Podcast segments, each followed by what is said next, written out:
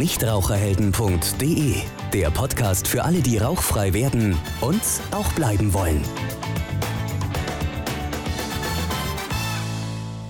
Herzlich willkommen zu unserer heutigen Folge unseres Nichtraucherhelden Podcasts zum Thema die Sucht nach Nikotin. Mein Name ist Andi Bosch und auch heute habe ich natürlich wieder einen Experten zu dem Thema eingeladen. Ihr werdet sicherlich nicht arg überrascht sein, es ist wieder unser langjähriger Tabakentwöhner Dr. Alexander Rupp. Hallo Herr Dr. Rupp. Hallo, Herr Bosch. Schön, dass Sie wieder dabei sind. Heute zum Thema eben die Sucht nach Nikotin. Und da steckt die erste Frage ja schon im Titel. Ist Rauchen denn tatsächlich eine Sucht oder ist es, wie viele zumindest andeuten, nur so eine schlechte Angewohnheit? Letzten Endes muss man sagen, es ist beides.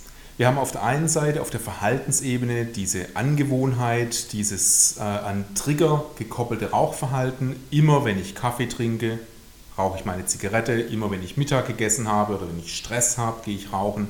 Das ist eine Kopplung, so wie bei, bei dem Pavlovschen Versuch mit den Hunden auch. Also das spricht für die Angewohnheit. Das ist die Angewohnheit, genau. Und wir haben auf der anderen Seite aber auch neurobiologisch, und das können wir auch messen, ja, eine ganz klare Abhängigkeit im Gehirn, ähm, weil das Nikotin einfach über das Gehirn entsprechend wirkt und wir diese Wirkung dann auch immer wieder neu erzeugen wollen. Ist es dann wirklich vergleichbar wie Heroin oder Alkohol oder hat Tabak-Nikotin da ein bisschen eine Sonderstellung? Also vom Mechanismus im Gehirn, auch über das Belohnungszentrum, wirken alle Drogen letztendlich so, dass wir uns hinterher wohlfühlen. Und je nachdem, wie schnell eine Droge auch wirkt und welche positiven Effekte man mit der Droge erfahren hat, will man diesen Zustand immer wieder. Ich würde jetzt nicht so weit gehen zu sagen, es ist so eine starke Sucht wie die Heroinsucht, aber es ist definitiv eine Abhängigkeit, die über das Hirn gesteuert wird. Ja, ich versuche das immer ein bisschen so mit, mit meinem Verhalten zu vergleichen. Ich sage immer, ich habe auch eine gewisse Sucht. Ich bin abhängig zum Beispiel nach meinem Sonntagnachmittagskuchen.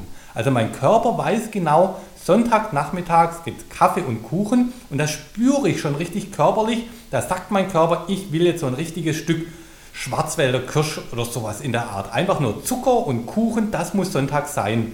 Kann man das mit dem Rauchen dann vergleichen oder ist da wirklich nochmal ein Unterschied? Also das, was Sie schildern mit dem Sonntagskuchen, ist ja eher dieses Gewohnheitsmäßige. Sonntags gibt es zur selben Uhrzeit immer den Kuchen, schön mit dick Sahne obendrauf. Ja, das ist wichtig. Natürlich haben Sie darüber Zucker im Hirn und damit auch Belohnungseffekt. Unsere Ernährung geht ja auch ins Belohnungszentrum heran, wo auch das Nikotin dann andockt. Aber ich denke, das, was Sie schildern, ist eher diese Angewohnheit. Aber trotzdem haben sie schon Vorfreude darauf, weil sie wissen, dass dieses Verhalten am Sonntag kommen wird. So freut sich der Raucher ja auch schon auf dem Weg morgens noch ganz verschlafen in die Küche. Er schaltet seine Kaffeemaschine ein und sein Hirn weiß und freut sich drauf, jetzt kommt gleich mein Nikotinfutter. Ja. Also ist wirklich diese, diese ganz starke Gewohnheit. Ich meine, viele Raucher sagen ja auch, vielleicht zu Recht, das weiß ich nicht, naja, wenn ich aufhören will, könnte ich das jederzeit. Ich will nur momentan nicht. Was ist denn an dieser, nennen wir es mal, Ausrede dran? Es ist definitiv eine ganz große Ausrede. Es fällt so in den Bereich, den wir als Aufschieberitis auch bezeichnen. Ja, es gibt ganz viele Gründe, warum man gerade nicht aufhört und das ist eben ein Argument, was da immer wieder geäußert wird. Tatsächlich können Raucher es aber, selbst Starkraucher, es schaffen, ein paar Stunden längerer Flug zum Beispiel für eine Urlaubsreise oder eine lange Besprechung, eine Fortbildung, wo sie sind, oder sogar ein, zwei oder drei Tage mal aufzuhören. Ja, das ziehen die durch, aber am dritten Tag, da kommt dann letztendlich die Entzugssymptomatik durch, wenn eine Abhängigkeit zugrunde liegt. Gehen wir gerade auf diese Abhängigkeit genauer ein. Kann ich irgendwie feststellen, wie stark ich von Nikotin abhängig bin? Gibt es da irgendwelche Möglichkeiten, das, das genauer festzulegen? Also es gibt auch ganz einfache Methoden, das äh, festzuhalten. Zum Beispiel frage ich die Raucher auf einer Skala von 1 bis 6, wie stark würden sie ihr eigenes Rauchverlangen, also diese, diese Lust, dieser Druck zu einer Zigarette einschätzen. Wer bei 6 ist, sagt, er hat ein sehr starkes, wer bei 1 ist, sagt, ich habe so gut wie gar kein Rauchverlangen. Und das korreliert auch mit offiziellen Tests, wie zum Beispiel dem Fagerström-Test, sehr schön. Ja, das heißt, mit dieser einfachen Frage, Rauchverlangen 1 bis 6, kann man schon mal graduieren, aha, da ist starkes Rauchverlangen und damit geht es auch schon mal in Richtung stärkere Abhängigkeit. Das wird aber bedeuten, dass der Raucher sich selbst einschätzen kann. Und die meisten Raucher, glaube ich, können das doch gar nicht. Die sagen, ach nee, mir schmeckt es einfach oder ich mache das nur so aus Spaß. Ich bin gar nicht abhängig davon. Kann man das nicht irgendwie an körperlichen Effekten besser festmachen? Kann man auch. Also viele Raucher haben ja schon Aufhörversuche hinter sich. Und wenn man dann mal gezielt nachfragt, wie es ihnen denn beim Aufhörversuch ging, dann berichten die meisten, naja, also ich bin nervös geworden, ich war sehr unruhig, ich war aggressiv, das wird sehr häufig genannt, ja. Manche können schlecht schlafen, konnten sich tagsüber schlecht konzentrieren, ja. Also diese Entzugssymptomatik ist den Rauchern, die schon mal versucht haben, längerfristig aufzuhören, sehr wohl bewusst. Und wenn, Sie jetzt sagen, es gibt eben diese, diese zwei Seiten, es gibt wirklich einmal diese körperliche Abhängigkeit, also die, dieser, dieser Suchtcharakter, und es gibt diese Angewohnheit, dass ich es einfach gewohnt bin, zum Kaffee eine zu rauchen, nach dem Mittagessen eine zu rauchen. Wenn wir jetzt mal auf das Thema Rauchstopp zu sprechen kommen, welcher dieser zwei Bausteine ist schwieriger zu knacken? Hm. Ich glaube, das ist beim einzelnen Raucher sehr unterschiedlich. Und das müssen wir, oder kitzel ich ja in der Beratung dann auch heraus, ja, welcher Part trägt bei dem einzelnen Raucher jetzt mehr.